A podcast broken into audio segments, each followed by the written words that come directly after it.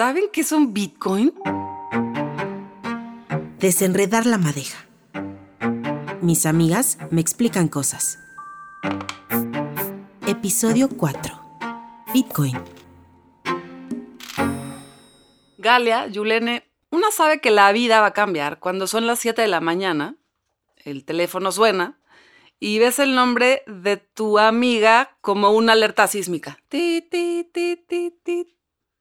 Hace unas semanas me pasó eso. Dejé el cuchillo con el que estaba cortando la piña del almuerzo de mis niñas, me puse una chamarra, me bajé de mi casa, me salí con quién sabe qué pretexto puse y le hablé.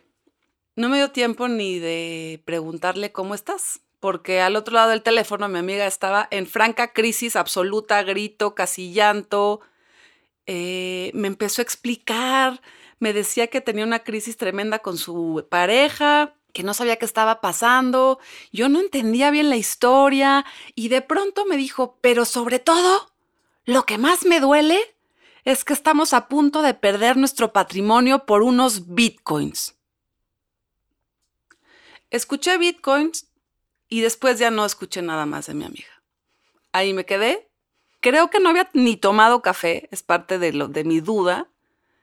Y mi amiga siguió su relato hasta que yo pude decirle, no te preocupes, todo va a estar bien. Eh, al final es para lo que te llamó. Ella quería a alguien que le dijera que todo iba a estar bien. Que no por tus consejos financieros. Y fuiste a buscar quién era Bitcoin. Y fui a buscar si Bitcoin era un coaching, una secta, una especie de jugo licuado que hace que te vuelvas loco. Una persona. Una persona me abrumé, cerré la computadora y entonces decidí mejor hablarles a ustedes. Fue ese día que a las 7:45 le sonó el teléfono a Galia y le sonó el teléfono a Yulen. Ahora, por favor, cuéntenme, ¿qué es un Bitcoin? Bitcoin es dinero. El problema de tu amiga es de dinero. bueno. Nada peor que divorciarte por dinero, la verdad. Aunque tiene solución. Esperemos que sí. Esa respuesta no se la vamos a dar hoy. Pero entonces me fui a investigar y a preguntar, me puse a leer libros, no entendí nada. Entonces empecé a levantar el teléfono y le hablé a un par de personas que sabían de esto. La definición más sencilla que encontré, ustedes párenme si les empiezo a sonar especializada, es que Bitcoin es un medio de pago digital y descentralizado. Es decir, es dinero como cualquier otro, como los pesos, los centavos, como antes fueron el maíz o las plumas o las piedritas que usaban para intercambiar.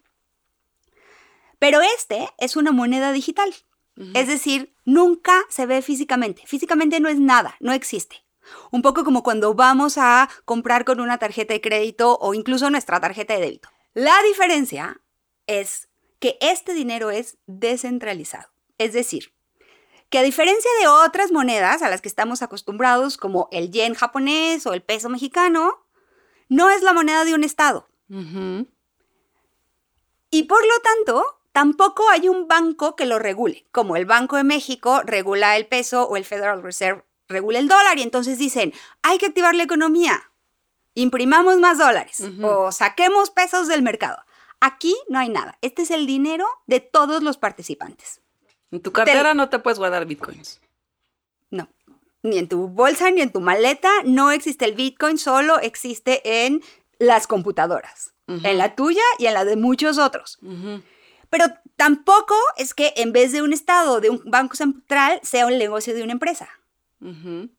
Es la moneda de todos los que participan en Bitcoin, todos los que tienen Bitcoins. Digámosles, ¿bitcoineros les gusta? Amiga, hay un club, se llaman los bitcoineros. Bitcoin, como cualquier moneda, te debería servir para comprar cosas. Cualquier bien y servicio, zapatos, pues ropa. Sí, uno esperaría. Coches. Taquito.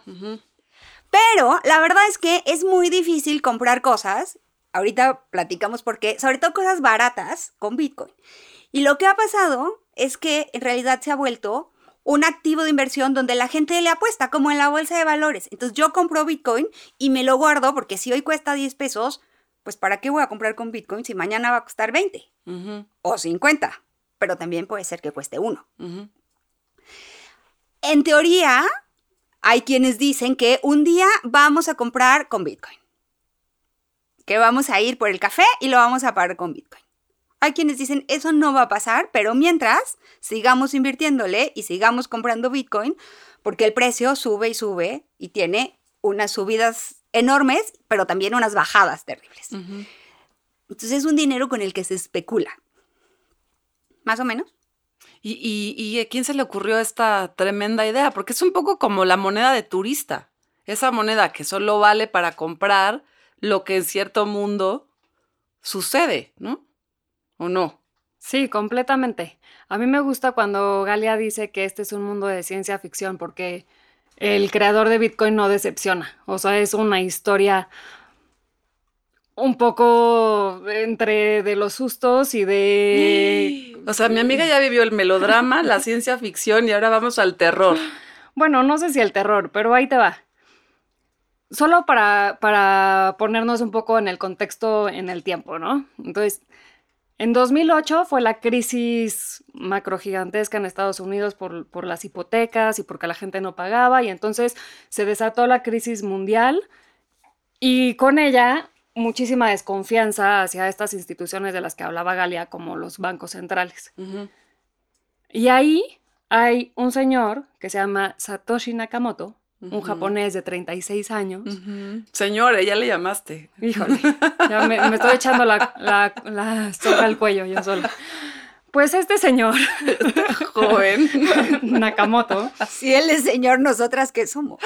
No vamos a contestar esas preguntas. Venimos con dudas más importantes, más profundas. Eh, este señor escribe un tratado sobre por qué necesitamos una moneda que no dependa de un banco central ni de instituciones en las que se sostienen por nuestra, la confianza de los consumidores y de los ciudadanos, pero que muchas veces rompen esa confianza y los que acabamos pagando los platos rotos somos los dueños de esas monedas que vemos nuestro patrimonio como decrece de manera importante. Entonces Nakamoto propone y escribe 31 mil líneas de código creando Bitcoin. Y dice, esto vale un centavo en este momento, pero, eh, ¿de qué manera puedes comprarlo? Pues tú no le hablas al señor Nakamoto y le dices, hola, quiero un Bitcoin, ahí te va un centavo. Porque creo que nadie ha visto al señor Nakamoto, ¿no? No, no. me Lo imaginé haciendo bonsais, así comprando bonsais. En 2011, eh, bueno, en 2009 que salió esto, la gente empezó a buscar al señor Nakamoto. Nadie lo encontró. Y en 2011 desapareció su email y su website. Híjole, ya, es decir, ahora sí ya me estoy preocupando por mi amigo. Es decir, nadie sabe dónde está o quién es el creador de estas 31 mil líneas de código que generaron Bitcoin. En 2011, que fue meses después de que desapareció Nakamoto, yo me acuerdo que yo vivía en Chicago y poco antes, Fernando, mi esposo, que estudiaba un doctorado en economía, fue a una conferencia en la que trataban de explicar por qué Bitcoin, que había empezado valiendo centavos, ya valía un dólar. Un Bitcoin, un dólar. Desde ahí hasta hoy le voy a reclamar toda la vida que no haya comprado 10 dolaritos. ya estamos aquí hablando de otro divorcio. Por el problema contrario al de la amiga. Bitcoin. Por omisión. Pero oye, valía un dólar y la semana pasada valía un Bitcoin, si él hubiera comprado por un dólar un Bitcoin, tendríamos 40 mil dólares. Pon que hubiera cobrado, comprado 10 Bitcoins, lo de un café, seríamos millonarios. Pero según lo que escuché de Galia, no tendrías ese dinero en tu cartera, en una maleta, y te irías a Tailandia de viaje. Tendría lo que se llama una eh, criptocartera o cartera virtual, con una clave, que es así como funciona Bitcoin, porque te dan una... Un clave, un password, un algo. Te dan una clave con la que puedes abrir, y esto ya nos explicará Galia porque yo sigo sin entender qué es blockchain, pero entonces hay un lugar en el que está registrado que con esta clave tú eres el dueño de tantos bitcoins. Y yo se la puedo vender al esposo de tu amiga al tipo de cambio de 40 mil dólares el día de hoy. No, no la vendes ante un notario público, por ejemplo. La intercambias con otro personaje. La intercambias con otro personaje. Otra persona, otro individuo, otro alguien, lo que sea. Exactamente. No necesitas justamente, esa es la, la- la propuesta libertaria de los bitcoineros, es no necesitas un notario público, no necesitas un banco, no necesitas a nadie, necesito, eh, ¿qué onda? ¿Tienes una cartera virtual? Te mando la clave a tu mail, aquí está, transfiéreme tú el dinero, ahí sí, a mi cuenta de banco, y entonces ahora tú eres dueña de bitcoins y yo tengo tus dólares o tus pesos o la moneda por la que yo lo quiero intercambiar. Pues suena una buena idea, como muchas otras buenas ideas que tienen que ver con la romper con ciertos sistemas. Es Claro. buena idea, es medio anarquista, medio autónomo, ¿no? Como islas independientes. Porque también esta idea de que no hay intermediarios, porque Ujú. ¿quién confía en el banco, la verdad? Nadie, no. Los Nadie, usamos, no. ¿no? Sí. Entonces no hay intermediarios. Perdón, patrocinadores, si, nos- si ya no nos quieren seguir patrocinando. Somos nosotras los participantes y nosotras nos cuidamos entre nosotras y nos vigilamos entre nosotros. Y claro, eso sí suena increíble.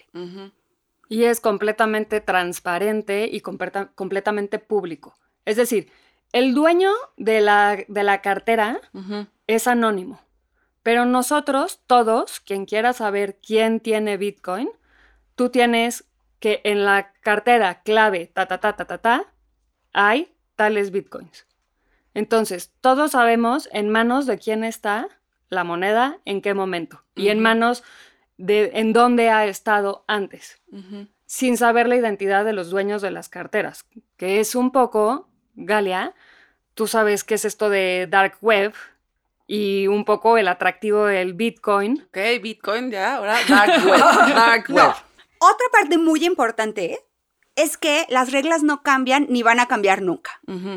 No es como cuando el banco te dice te voy a cobrar 5% de interés y luego te llega una llamada o, o nunca te avisan y ya el interés subió al 6% o bajó al 4% o la comisión por sacar dinero del cajero subió. Aquí las reglas están puestas y son inamovibles. Esas reglas son el algoritmo. Esas 31 mil líneas, ¿cuántas serán? 32 mil. muchas miles de, miles, miles y miles de líneas de código, que es lo que hizo el señor Nakamoto, que no sabemos si existe. Escuchándolas, les tengo que confesar algo. Esa misma mañana no me aguanté y le hablé a la pareja de mi amiga. Y así, a rajatabla le pregunté, ¿qué es un Bitcoin? No le hablé de la crisis matrimonial, no le dije, por supuesto, que mi amiga me había hablado, nada, nada, nada, nada. Fíjate que para una investigación necesito saber qué es un Bitcoin. Y su respuesta fue brutal. Creo que va a sepultar aquí cualquier, cualquier conjetura. Y fue, ¿tú te imaginas la primera vez que le dijeron a alguien que existía el libro? Sí. Y nadie entendía que era un libro. No. Y cuando empezaron a ver las letras, pues no les quedaba claro que ahí había una historia, que no solo era un objeto, sino que ese objeto tenía conocimiento y tenía historias y tenía inventos y tenía un autor. Sí. Pues un Bitcoin es así. Nadie lo entiende ahora. y le dije, ok, que tengas una buena mañana. Chao. Regreso a la mesa con más dudas. Bueno, pues creo que creo que Yulene tiene razón y nadie entiende muy bien cómo es eso. Y que el principal problema del señor Nakamoto, o las 11 o 25 personas que son el señor Nakamoto, era, ahora, ¿cómo hacemos esto? Esta idea de no hay un intermediario, no hay un banco, el dinero se genera, compras, vendes, pagas con una moneda donde no hay un estado en medio, ¿cómo la hacemos que sea posible? Y entonces, lo más importante que hizo el señor Nakamoto, o los 11, se- no sabemos si la N es Noel y la Ana, Ándale. lo que hicieron estos señores Nakamoto fue inventar algo que se llama blockchain. ¿Han oído hablar de eso? No. Yo he oído eso, eh, o sea, lo he oído mencionarse muchísimas veces. No tengo la menor idea de qué es blockchain. Por favor, Galia. Ok, vamos a hacer un ejercicio. A ver si logro explicarles. A ver. Me voy a robar una analogía de un especialista, un académico del ITAM, que se llama José Tudón. Imaginemos que nosotras tres estamos jugando póker. Dinero va, dinero viene, y llevamos un registro de quién le está pagando a quién, quién le debe a quién, cuánto dinero se ha movido. Pero como no nos caemos tan bien, o a lo mejor ya nos echamos un par de tequilas, yo empiezo a dudar de Mariana, Mariana empieza a dudar de Yulene, Yulene duda de las dos, y entonces empezamos a pensar que alguien puede alterar el registro. ¿Cómo pasaría? Entonces él dice, en esa hoja de balance la vamos a firmar, la van a firmar las tres cada vez que haya una transacción.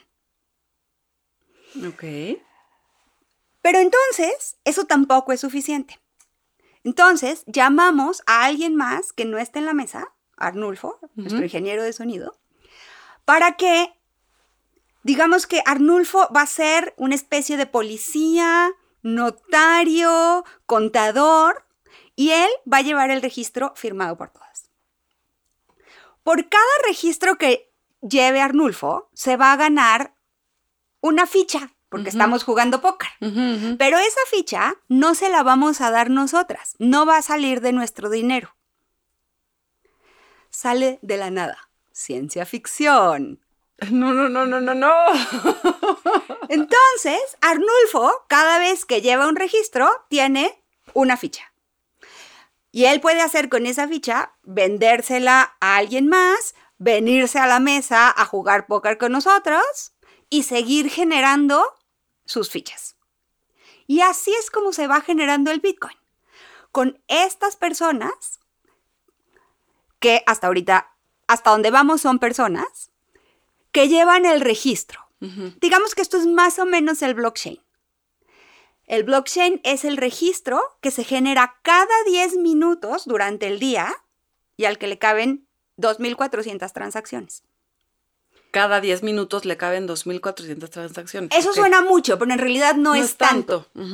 A estas personas que van generando, que llevan el registro y que van generando, ahora sí, ya llamémosle bitcoins, que son los únicos que tienen derecho a tener nuevo bitcoin, se les llama mineros.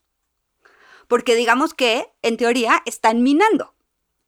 Pero claro, Arnulfo se da cuenta que esto es un negocio y no solo le interesa a Arnulfo, también le interesa a Florencia y a Natalia. Y entonces el señor Nakamoto dice, cada uno de ellos va a tener la oportunidad de, llegar, de llevar el registro y ganarse un Bitcoin. No es uno, son varios.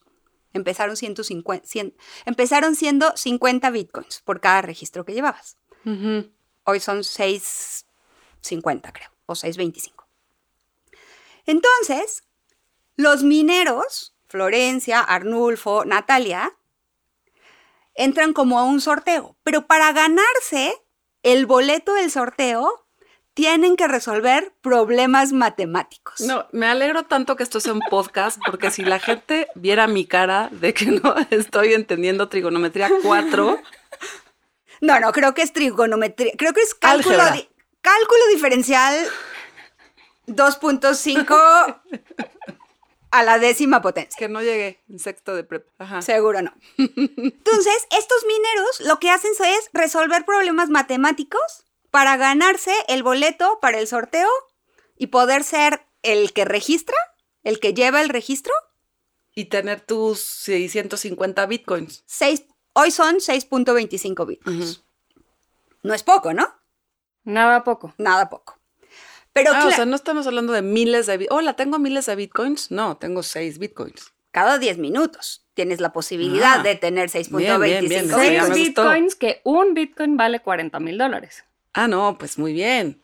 Ya saqué la calculadora. Ya, ya, Amiga, sí te conviene. no los tenemos en nuestras cuentas bancarias y no nos llegan cada 10 minutos. Pero claro, al principio era así, al principio eran unos geeks generando, minando Bitcoin. Pero luego, pues alguien se dio cuenta que podía hacerse esto de otras maneras y hoy en realidad esos mineros son cientos, miles de computadoras, les llaman granjas mineras, y es- hay 12 granjas en el mundo. ¿Dónde están esas granjas? En lugares donde la electricidad es muy barata porque estas computadoras Chupan. chupan y chupan electricidad, China, Mongolia, o en lugares muy fríos, porque no necesitas enfriar la computadora, no se calienta, digamos. Así me lo imagino yo, porque para mí esto es ciencia ficción. Sigue siendo, no tiene todas las características. Guionistas que nos escuchan, aquí hay muy buenas historias. Ciencia ficción. Que no lo es. Galia, y esto está relacionado entonces a esto que yo medio que eh, escuché de pasada de los problemas ambientales que tiene Bitcoin, que yo decía, pues, ¿cómo puede ser que algo que está en mi computadora, a lo que nunca voy a ver, no se está minando oro de verdad? Pero esa minería es la que está generando los problemas ambientales que, al que la- a la que la gente se ha quejado. Hay un cálculo que dice que las granjas mineras consumen la misma cantidad de energía que un país como Finlandia. Wow. Todo esto resolviendo problemas matemáticos, resolviendo problemas que no existen, digamos. No están generando nada, no están usando toda esa electricidad para crear algo Más que Bitcoin. más que Bitcoin. Y ahí para mí empieza el problema. Pero esa soy yo. Uno de muchos problemas, Jalea. O sea, veo cosas buenas o cosas, cosas que le podría yo hablar a mi amiga con más certeza de todo va a estar bien, amiga, no te preocupes. Pero hay algo, dos, dos cosas. Uno es, la base con la que se rige todavía esto es dinero. Uno arranca comprando con su dinero, con papelito, con dólares, con pesos, con... O sea, tú pierdes tu patrimonio realmente o tú lo inviertes. Hay a una menos de que seas minero. al menos de que seas minero. Híjole, ya no llegué a tanto. No sé si el esposo de mi amiga es minero ya. No Uf. lo creo. No lo creo, porque los mineros ya no son personas. O sea, esta ya no es la venganza de los geeks. Mm. Esto ya es 12 granjas mineras con un montón de computadoras, según me explican, no son ni computadoras como las de nosotros, sino unos chips que están como locos Procesando. resolviendo, procesando. Que, porque aquí viene la gran duda, ¿por qué compra la gente Bitcoin? Ok, sí creen en eso, no creen que nadie se los va a transar porque ya van ¿cuántos años? 12 años, Desde ¿no? 2009. Ujú. Pero ya es una bolsa, ya es, es lo que hay ahí es especulación. No, y, y la verdad es que ya hasta mi suegro lo, lo platica en la comida de los domingos. Ya está empezando a ser parte de la conversación, pues, de los domingos. Pues yo tengo una confesión, Galia. ¿Por qué crees que la gente compra Bitcoin? Híjole, con todo. A ver. ¿Te estás a divorciando? A si esto fuera un este. espero un- que, espero que no me divorcien. fuera un programa de televisión, les damos un corte, regresamos. No, pues cuando Mariana dijo, a ver, que íbamos a hablar de Bitcoin, yo pensé que no podía venir aquí con solamente lo que, lo que lea yo en una revista o en un libro o, o preguntas. Y entonces eh, yo tengo una aplicación en el teléfono que es también algo, tampoco lo entiendo, PayPal, que es cómo puedes comprar cosas por internet. No me pregunten más. El Internet de las cosas. Mm. Creo que no es eso, pero está bien. Bueno, a través de mi aplicación de PayPal yo vi que decía cripto. Y dije, eso tiene que ver con lo que nos planteó Mariana hace un tiempo de que en el podcast estaría bien tocar el tema de Bitcoin tal. Y dije, pues qué mejor que entrarle. Así es que ¿Cómo que agarré, entrarle? agarré y hice clic y compré 5 dólares de Ah. Bitcoin. Pensé cinco bitcoins. Dije, ¿qué estamos haciendo aquí en este podcast? Vámonos a un crucero. Ojalá tuviera yo el dinero de para comprar 5 bitcoins. Compré 5 dólares. Les voy a decir cuánto es eso en bitcoin. Punto 00073 bitcoins es lo que tengo el día de hoy. El chiste es que esto fue Muchos hace- ceros antes del pu- después del sí, punto. Sí, Mm. exacto, es algo bastante ridículo. pero eh, compré esos 5 dólares. Y a las dos semanas me metí a revisar y la verdad es que esos 5 dólares ya eran como 8. Y ningún banco nunca me regaló 3 dólares por ninguna razón. Así es que yo dije, pues la verdad como que me, me entusiasmé y compré otros 20 dólares. Tampoco es tantísimo, pero eh, cuadrupliqué mi inversión. o ¿Y en cuánto vamos ahorita? Y entonces, Galia, estaba yo muy feliz con mi decisión financiera de haber eh, comprado los 20 dólares y estaba yo considerando eh, pues sacar ya dinero del banco y comprar Bitcoin en serio, unirme al, al bando de- del, del señor a punto del divorcio. eh, Bitcoinero. y- volverme bitcoinera. Pero en el Inter pasó algo. Resulta que la gente, como yo, que no sabemos nada, se informa antes de, antes de entrar a comprar. Hay quienes lo hacen.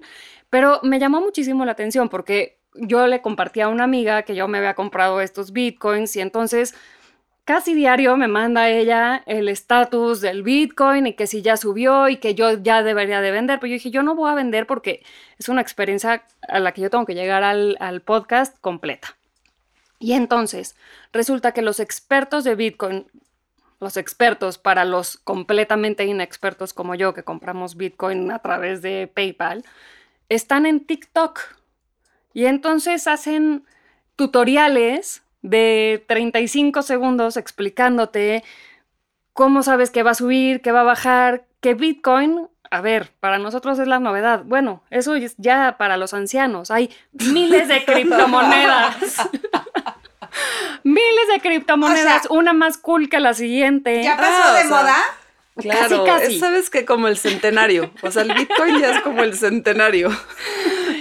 Y entonces, mientras yo estaba feliz porque iba a multiplicar mis ganancias de Bitcoin, Elon Musk tuiteó que Tesla, o sea, quien vaya a comprar un coche Tesla, ya no puede pagar con Bitcoin porque no es sustentable para el medio ambiente. Pero Elon Musk no había comprado mucho Bitcoin y el precio había subido. Exactamente. Después decidió que siempre no, porque no es eh, ambientalmente responsable aceptar Bitcoin. Y entonces, mis 25 dólares Dijo, van como dijo en- 5 al principio, ¿eh? No, luego compró otros 20. Y yo estaba esperando ese momento en que Yulene nos dice, soy millonaria. Pues no, va como en 18 por ahí mi inversión en Bitcoin. Estoy por salirme, definitivamente. Bueno, pues entonces no solamente ya es un problema que no, este, no es un banco central, es un personajito que un día amanece de buen humor, un personajito con millones y millones de dólares, ¿no? Otra vez ponemos en la mesa que sí es dinero y que es un problema si él decide salirse, entrar, tucu, tucu, tucu, tucu. Ese es uno de los problemas. Pero veo más problemas, hay otros problemas. El otro problema es que es anónimo. No sabemos quiénes son los dueños de esas cuentas de Bitcoin. Entonces, Mariana Linares es 1, 2, 3, 4, 5, 6. No sé, Yulene nos dirá cómo son las cuentas. Entonces, no sabemos quién mueve, cómo se mueve el dinero. Sabemos, no, sabemos cómo se mueve el dinero, pero no quién está atrás de esas cuentas. Y entonces esto, pues, da la posibilidad de que secuestradores, lavadores de dinero, los del ransomware que ahora están de moda, usen Bitcoin para hacer sus transacciones. The Dark Side of the Moon. Exactamente.